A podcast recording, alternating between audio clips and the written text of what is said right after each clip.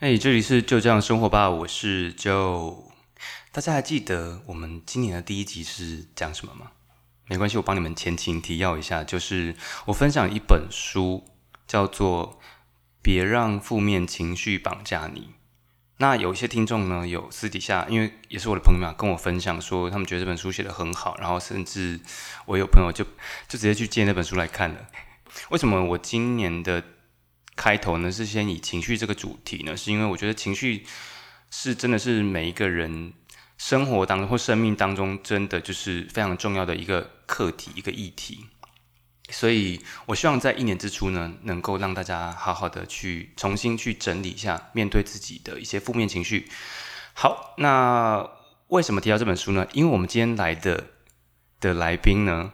今天来的其实也不是来 其实是我来找他，是我们的长告，长告就是我们的作者本人。OK，大家好，我是别让负面情绪绑架你的作者胡长告本人。对。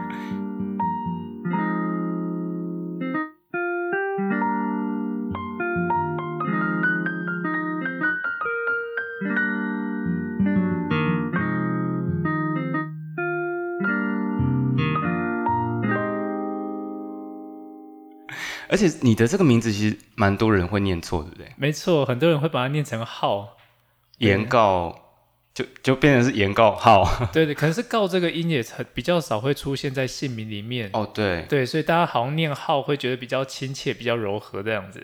那这个名字你有去你你有去针对自己的名字这个部分去了解一下，为什么特别去告这个名字吗？我大概到很后面，就是我写硕士论文那时候，那有有一次我在跟我我家人在谈。然后我才发现，原来这个名字不是被乱取的，不然我以前都会觉得，哎，这两个是加在一起，到底是什么意思？啊，那我的名字是展告，所以这个名字你其实把它拆开来看，会变成展是展开的展，对。然后那个告是言字旁加一个告诉嘛，所以那个整段话的意思就会变成是，你期待这个孩子未来发展出用言语告诉别人。跟别人说话就能够求生存的事业，结果没想到你现在就就是在做这样的工作，还蛮像的，对不对？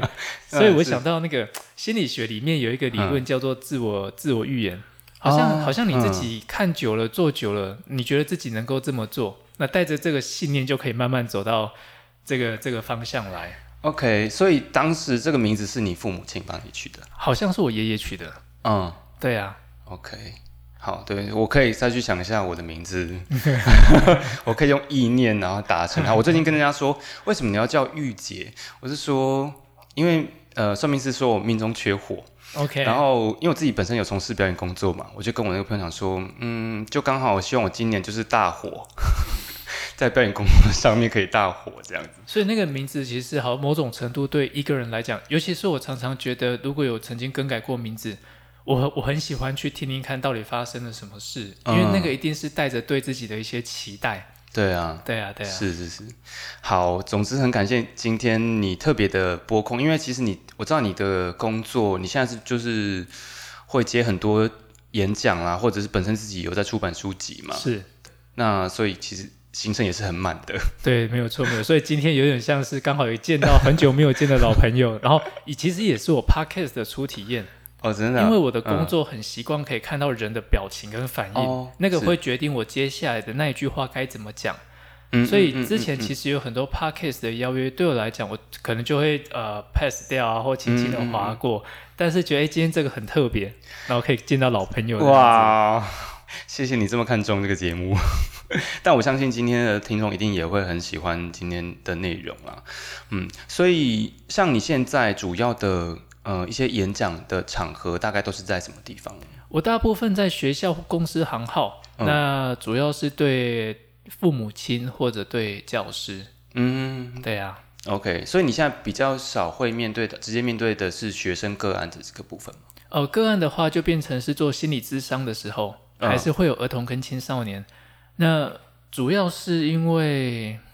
这跟我接下来要写的一本书有关，但主题在这个地方可能就先没有透露。但其实我很希望可以花很多时间陪伴这些老师或家长们，可以更了解孩子的心里面到底在想什么。嗯，那我就会觉得，如果我做智商一个小时，我只能服务这一个人。对。但是我做演讲，我可能一次可以让很多大人知道孩子到底在想什么。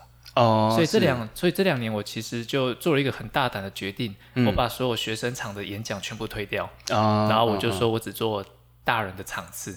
嗯嗯嗯，对呀、对呀、对，而且有时候其实孩子的心理问题其实跟大人有息息相关，就是因为我们都是来自于家庭嘛，是是，对。原生家庭对人的影响是真的蛮大的。对啊，对啊可而且嗯，不好意思，你说，就是，但是你在跟家长谈话的时候，又不能够那么直接，嗯你要稍微客气一点点，但不能跟他有关。不能直接指责，对对对，就是因为你没有错的是你，是啊，是啊，所以我觉得那有时候也会让孩子在面对情绪的时候，或者跟家人互动，虽然不舒服，但是孩子其实很难跟爸妈拉出那条界限。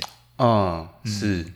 你说到孩子这个部分，最近有一个很大的新闻，在北部，就是有个小六男童的，我不知道你知不知道这个这个新闻，可能要再多说一点点。就是他已经重复，就是累犯就对了，在学校里面性侵比他年就是年纪小的学生，是直接把学生拉进去厕所，然后详细的细节我就不讲了，嗯嗯，对，但是就是这个小这个小六男生就等于说他们就老师通报，然后被抓到警察局去，然后甚至是因为他一直否认，然后后来就经过他的家长的同意呢，把他的电脑打开，里面有很多的成人影片，跟好像也是有是有一些有一些性暴力的影片这样子。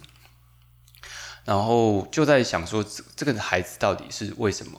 就他的成因是什么？嗯，因为他当时也是在警察的呃质询之下就气急败坏，反正他就是否认嘛。然后目前就是变成是调解就没有成功。对这件事情，目前我知道的消息是到新新闻是到这样子。我觉得对于受害者，就是受害的学童，一定是心里会有很大的阴影。可是对于这一个加害的学童来讲，其实我也在想说，到底是怎么样的环境？对，到底是怎么样的环境，或者是父母亲是怎么样的一个情况之下，完全不知道孩子，就是他可能是，尤其现在父母亲就是给孩子平板电脑，然后就你去做你的事情，看你的东西哦，可是其实是很就是彼此的那种关系是不紧密、不亲密的，嗯也没有在关注在孩子的身上，嗯就是他到底在接受什么样的资讯这样子。对，所以就是这有点题外话，但是我突然想到这件事情，其实我觉得，呃，因为我今年五月其实也会放一个跟家庭议题有关，就是整个月会是谈家庭跟个人的关系。好，所以等于是说你现在方向就比较是在成人了，就是可以希望造福成人，然后让成人可以有这个能力去关注到自己的孩子。对啊，其实某种程度也在谈去陪伴大人，因为我觉得好像我们的社会都理所当然觉得你成为一个老师，你成为一个爸妈，嗯，呃，你有种生孩子，你应该要很清楚知道怎么带这个孩子对。可是我觉得父母亲其实很多时候他们都是在那个挫折或者在不断的摸索当中，然后甚至等到孩子已经成人了，他慢慢知道我怎么当一个大人之后，他的孩子也变成大人。哦，对啊，对啊，的确是。他又要重新去学习怎么样跟这个名为自己的孩子，但同时又是一个成人的人相处。嗯，对我觉得那是一个很不容易的过程啊。哦，对，这个刚好跟我上一集的分享有一些连结，就是嗯因为我上一集是找了 Summer，是我的一个好朋友，我们来谈那个《情绪寄生》这本书，是徐浩怡老师的。它里面有个观点啊，父母亲其实是他们过去有他们过去的一些教育方式，其实他们给下一代的方式是上一代给他们的，嗯嗯，就他们的管教方式就是这样子。是是，那他们自己本身有一些情绪问题，其实是也没有得到救赎吗，或者是什么，嗯所以变得是有点从行为复制。是。那我们很多人其实都是在一个带着，我觉得带着伤，嗯。对，带着伤长大的。但是其实长大之后，我们如果多接受一些关于呃心理学的或者是呃智商的这些知识的话，其实我们可以知道，我们自己可以来疗愈自己，是。然后同时疗愈我们内在那个曾经受伤的小孩。OK，你你刚刚讲那一段让我想到，我有一次跟浩宇见面的时候，在跟他聊情绪寄生，但那时候他可能刚好有在写这本书，我觉得他对于大人跟孩子之间的互动，可能某种程度上孩子的确是受伤的，嗯，但我觉得他在对这件事情上的看法更有温度一点，嗯嗯，就他也会像您讲的，其实就父母亲也在学习的过程当中，嗯。或许他真的没有恶意，但他用的方式的确让孩子很受伤。嗯那我觉得台湾这两年稍微那个氛围又有一点点转变，就是我们回过头来也一边陪伴家长之外，然后也让孩子学习。如果你的爸妈真的就改变不了了，嗯，那我们有没有什么方式可以保护自己？对对，有时候我跟我爸就是这样，我已经觉得嗯，我不想改变他，因为我觉得改变一来是可能会让关系更撕裂，或者是说，因为他也他们就是也真的是活到这把年纪，你真的要改，真的就是。讲是这样子讲，但是我觉得真的相处的时候，那个情绪就会压起来。对对对，对我就是在我一直在想说，我到底要怎么运用你你的那本书，然后来就想说，如果跟我爸相处的时候，我到底要怎么样可以让我的负面情绪不是在压抑，而是在一个嗯嗯 对，就是但是还可以让彼此可以好好的嗯。嗯，相敬如宾。对，所以，我们今天应该有蛮多东西可以聊一聊的。对，好，呃，回到我们今天要讲的，其实就是还是放在个人的身上了。啊，因为从负面情绪到后来，呃，上上一集是讲那个情绪寄生，是谈到人际关系这件事情嘛。我们先就以个人的这个层面来讲的话。我们怎么样透过一个很简单的觉察，就是知道自己处在是一个心理不健康的状态，嗯，然后同时是有病逝感这件事情，知道自己要要接受寻求专业的帮助。你知道有些人是没有病逝感的。OK，我我先问呃问玉姐还有问听众一个问题，呃，通常你们在哪一个时间点会想要减肥？发生了什么事的当下，你会觉得啊靠，我应该要减肥？嗯，就是。因为我们对于身材身形的这个美貌是有一定的既定的标准嘛，嗯，好，例如说被说胖或者是自己觉得胖的时候，OK，第一个哦，我们就把它更简单一点来讲，一个叫做被说胖的那个当下，你会发现事情不对劲了，对，那自己怎么知道呢？因为我们谈自我觉察嘛，嗯，所以除了来自于别人的回馈之外，另外一个自己的觉察就是当我站上体重计的那一刻。我发现事情不对劲，嗯，或者过了一个暑假呢，我发现哎，某件裤子穿不下了。哦，对，所以我觉得那个自我觉察通常是要来自于你对自己能够有一些些具体的观察，嗯，那包括我我发现我这两个礼拜这个月来的食量变得不对劲，嗯哼，我吃的都特别的多，嗯哼，而且那个多不是因为开心，而是我不知道为什么我就想吃，嗯，然后吃完之后，其实整体的身体啊胃啊是不舒服的。嗯，或者我的食量变得非常的小，嗯嗯，所以通常我自己有几个准则哦，就是我觉得听众也可以稍微留意一下。第一个，我最常问的就是你睡得好不好？嗯，包括你上床跟上床时间变早，但是呢，你起床时间变晚，你整体时间拉得很长，可是你睡醒之后其实精神状况不好，嗯嗯嗯，或者其实你经常晚上睡眠品质啊被被噩梦中断啊，或者睡不着啊，嗯，对。那谈到这个地方，我稍微岔题一下。很很多人就会想说，我是不是躺上床多久没睡叫做失眠？好，那前前阵子有一个临床心理师叫苏逸贤，他出了一本书叫做《从此不再压力山大》。嗯，他就说，其实你可以去评估一下三三三原则。嗯，所谓的三三三原则，就是你呃躺上床之后三十分钟以内睡不着，一个礼拜。至少有三次，嗯，然后这件事情要持续三个月，嗯，这个才会符合所谓失眠的标准。OK，所以如果你只是偶尔躺上床睡不着，不要因为这样吓自己，说我失眠了，啊，因为这个念头会反而让你变得更睡不着。嗯嗯嗯嗯嗯。第一个睡眠，第二个就是我刚刚讲的饮食，是。那第三个就是你发现你对原本喜欢的事情变得没有兴趣，也没有热情了。嗯，对，就像这三个，我觉得是最最基本的。OK，那如果你发现自己在这部分真的有很明显的转变，而且那个转变是会让自己觉得不舒服，嗯，通常你要意识到，是我最近的生活压力变大吗？嗯，还是原本我的呃，比如说工作或人际的挫折感加深？嗯哼哼哼，对对对，是要透过这些比较客观而且具体的标准来做自我觉察这件事。哦，是，所以就是等于是说，当而这个听起来比较像是说，因为是心理的关系影响到生理，可是我们很难，通常是这样子，但是我们很难做那么快的连接。哎，这是因为我做了什么事，所以影响我的睡眠吗？我们没有办法那么快连接。嗯嗯。所以你必须回到最具体的那一端，就是我发现我最近的食量，我的睡眠变得跟以前不太一样了。嗯。而这个不太一样的结果，对我造成是精神不好，然后我的生活作息打乱。嗯，那我们必须从这个地方才停下来去思考，我最近的生活发生了什么事。OK，呃，如果是近期可能有一些短期因为短期压力造成的这种可能失眠或者是饮食的不正常啊，这种情况在现代人应该算蛮普遍的。他是也不算是说一个人到底心里是已经处在一个不健康而需要接受专业帮助的，嗯，是不是？呃，如果他是短期的，通常比如说最近因为工作或赶那个稿子啊，或者案子压力特别大，我可能会比较晚睡，或者喝比较多咖啡。我倒觉得那是一个还蛮正常、蛮正常或普遍的状态。嗯嗯嗯嗯，除非就像我刚刚讲，你已经连续呃一个月、两个月、三个月都是这样子，嗯嗯，我觉得那个就是一个警讯。OK，对，那是一个现象，可以帮助自己去觉察我最近可能有状况了，那个才会回到玉姐刚讲，就是病视感。哦，我发现我有状况，我应该求助。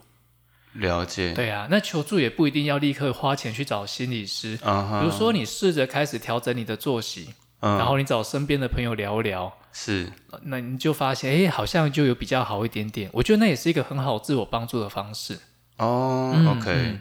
但是有没有可能是，例如说，诶，因为你刚刚讲说，嗯，如果它是一个本来是一个短期的，那它如果变成是一个，它这个短期的因素是我们暂时没有办法去去改变的呢？就是说，这个不健康因素来自于无法改变的环境，例如说可能房贷，哦每个月都有严重的房房贷还蛮长期的呢。它就是一个长期的压力，没有办法改变。有我的意思，大概就是说，如果这个这个呃而且你正在讲的就是我目前的压力。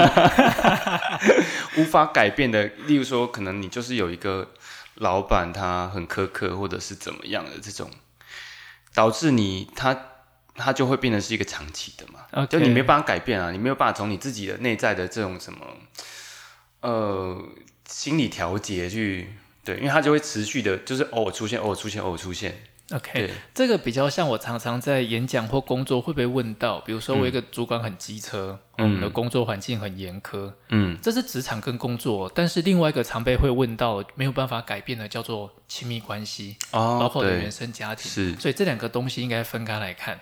为什么会这么说？嗯。很多人在职场上面遇到的无奈也好、委屈也好，甚至工作压力很大，嗯。其实这些东西都是事实的。所以，嗯。我就是它是真实发生的，所以这时候你要这个人往好处想，往正面想，其实没办法，嗯。因为你真的来到这个环境，任何一个人相信都会觉得不舒服。对，可是我都会说，我们都会误以为这件事情不能改变，其实错了。嗯嗯嗯嗯，你大可以离职的，而且我离职，我甚至连我的辞呈我都不用，我都不用提，我我明天就不爽来干，我我就不要来。公司其实哪里没办法，但是是我们之所以觉得自己没有办法离职，是因为离职这件事情的风险啊对我们来讲太大太了，大了，大到我不足以去承担这个风险。对，那我常常就会问这个人说：如果这间公司真的那么糟糕，你为什么要待？嗯，那你可以猜得到大部分人的回应是什么吗？如果这个这份工作你觉得不喜欢，压力很大，为什么你还是待了？因为我没有更好的选择，这是第一个，对不对？嗯第二个就是可能这份工 这份工作给我的那个回馈，比如说薪资，啊，对我来讲是重要的。像新竹就很多卖干的，是啊，是啊。你问他们想不想转职，我猜一定超多人想转职的，嗯，因为每一个都是从那个很新鲜的干扰慢慢的老化掉这样子。黑化，可是为什么他们不离职？有可能第一个，这个工作的名声对他们来讲是重要的。社经地位，对，第二个是呃，的确那个薪资的部分。嗯那我之所以谈到这个意思是说，我们经常会看到这件事情不好的那一面，嗯，所以你就会觉得委屈，觉得无力。对可是我们其实很少去看到这份工作带给你很不错的回馈。对，那听到这个部分，你就会知道，其实第一个，我是有能力选择要不要在这份工作的。对，那当一个人感觉到自己有能力之后，他会觉得比较安定，哦，对自己比较放松一点点。原来不是我不能够不要，我我本来就可以选择要或不要的。哦，是，第二个我会看到的是，原来这份工作可以给我很不错的东西，所以我是有所收获。嗯因此，我必须牺牲一些东西，比如说我要面对不喜欢的主管或环境。嗯，那当一个人可以这么想的时候，他才不会觉得自己全然处在一种好像只是挨打，嗯然后非常的没有选择性的环境里面。就会反而会感觉自己很无助或无或无力，无能为力这样子。对，所以你必须要去思考是，其实我有能力选择要不要在这里的。第二个，我在这个地方其实有获得我认为很重要的东西。嗯嗯嗯，那你才不会一直让自己站在那个受害者的角色。嗯接下来我们才有机会来思考，那如果面对这些人，我可以怎么做？嗯哼，嗯，不然如果前面这段没有谈啊，你直接就要跟这个员工去说，那我们来思考一下，如果主管没办法改变，你可以怎么改变？他就会觉得啊，那不然我来找你谈话干嘛？可是很多人其实是期待可以寻寻找到一个你的，就是从智商师的口中寻找到一个做法吗？嗯，的确是啊。对对可是有时候我的经验是谈到后来会发现，这些做法其实这些人本身都已经尝试过了，啊，可你真的很难改变对方。嗯嗯嗯嗯，对啊，OK，好，所以现为什么大家其实现在会很着迷于一些很很疗愈的卡通啊、动物啊，还是什么之类，或者是娃娃你？昨天传给我看那个啊，其实我有稍微看了一下，然后我就想，哎，对啊，这东西为什么最近那么红？那个那个名称到底叫什么？呃，我它的发音是 pui pui 吧，还是什么 pui pui 吧 之类的？因为它是 P U I 嘛，就是那个 天竺鼠车车吗车？车，对，就是很红啊。然后我最后就在想说，例如说像我们更早些年，就是在开始流行说小确小确幸这种这个词，其实就是因为现在人真的压力太大了。那好像如果你一直都看到负面的东西，你好像很容易就哎，因为一些呃可以让你舒压的东西，你就会、嗯嗯嗯它就会很容易红起来。哎，可是如果说大家都可以适时的去做一些练习，就是看到像你刚刚建议的那种方式，可以自己再从生活当中不要只是好像看到负面的条件，或者是说呃以认为自己无能为力去做一些选择的话，其实自然而然就会开心一点。嗯，然后这这有一个前提，就是我要必须先能去看到，的确我不满意这个环境。然后我就像我也一直跟呃某些来谈的人说，有些环境里面的因子就是不好的，比如说霸凌、呃对口语的一些贬义，那个的确都是不好，绝对不要去帮这些行为合理化。嗯但是的确，这个东西如果存在那里，我应该问自己的是：为什么我让自己继续在这个地方？是不是因为我有离不开的因素？嗯嗯嗯，那如果你看到对，比如说每一个月二三十万的薪资对我来讲真的很重要，嗯嗯那或许我开始帮助自己思考，我要不要设个停损点？，OK，比如说我在这个地方，我工作三年，我存到我要的钱，那这三年内我打算怎么保护我自己？嗯这会变成一个概念，叫做有期徒刑。哦，我每次都会说，如果你要离开一个痛苦啊，你有期徒刑跟无期徒刑带来的心理压力是差非常多的。嗯，比如说我知道，嗯，反正我就是在这个地方待三年，对嗯，那我就会开始告诉自己，有些东西我可以怎么做。啊，OK，那你的心里面的负担跟压力也会稍微小一点。嗯哼，第三年最后一天就 走了，丢驰骋，fucking money。对对对对对，就那对啊，就是这样子。OK 那我也知道我只待三年，所以你讲的某些话，我会告诉自己听听就好了。就是说让事情感觉还有一点点希望，就是不会觉得说好像未来无望感很重是，也知道这些不舒服，其实它到某一个时间点，它就会停住了。啊。对啊，OK，这个部分是我们在讲说，呃，从个人的那个心怎么去觉察心理健不健康这件事情，然后再到说，如果那个环境我们无法无法做一些什么改变的时候，我们可以有什么更积极的想法或者是做法。对啊，所以我大概稍微整理一下我刚刚讲，如果是在职场上的发现的不舒服，第一个我们不要去扭曲别人对我们的行为，它的确就是造成我的不舒服嘛。嗯但是第二个，我也去看看我在这件事情上面，其实或许有我很想要获得很重要的东西。嗯嗯嗯，那知道了这些东西之后，你可以开始去思考，我要不要继续在这个地方待，然后他要待多久？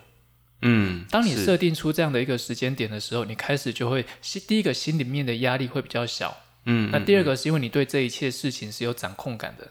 哦，对我，你知道吗？这个让我想起到那本书，就你那本书里面有个例子是的，你的一个朋友，他跟他他换了好几份工作，是，都是因为跟主管好像相处不太融洽，但其实可能某程度其实是因为他自己 就是对于主管跟爸爸，情绪混情绪上淆掉。对对对嗯对，这件事情，就是说可能呃，他是带着这种算先入为主吗？还是说他有对于上司的这个角色？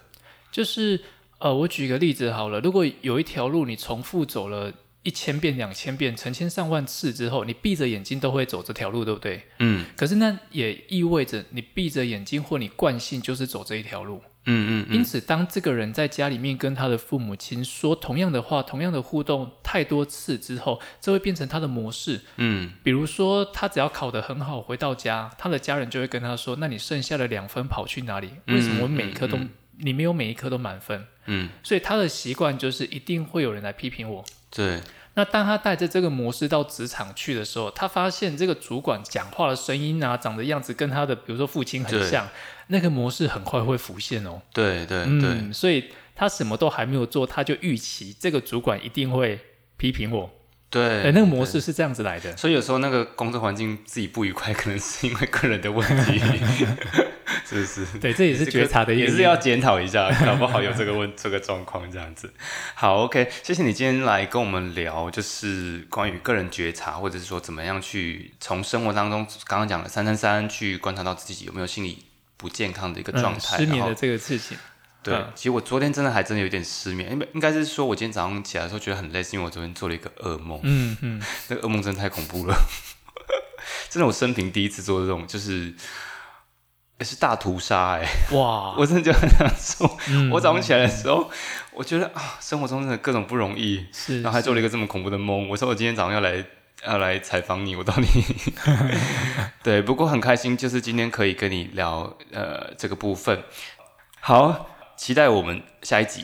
啊我们下下一集还是还是我们的长告心理师来到我节目的现场，跟大家一起聊。这里是就这样生活吧，我是九。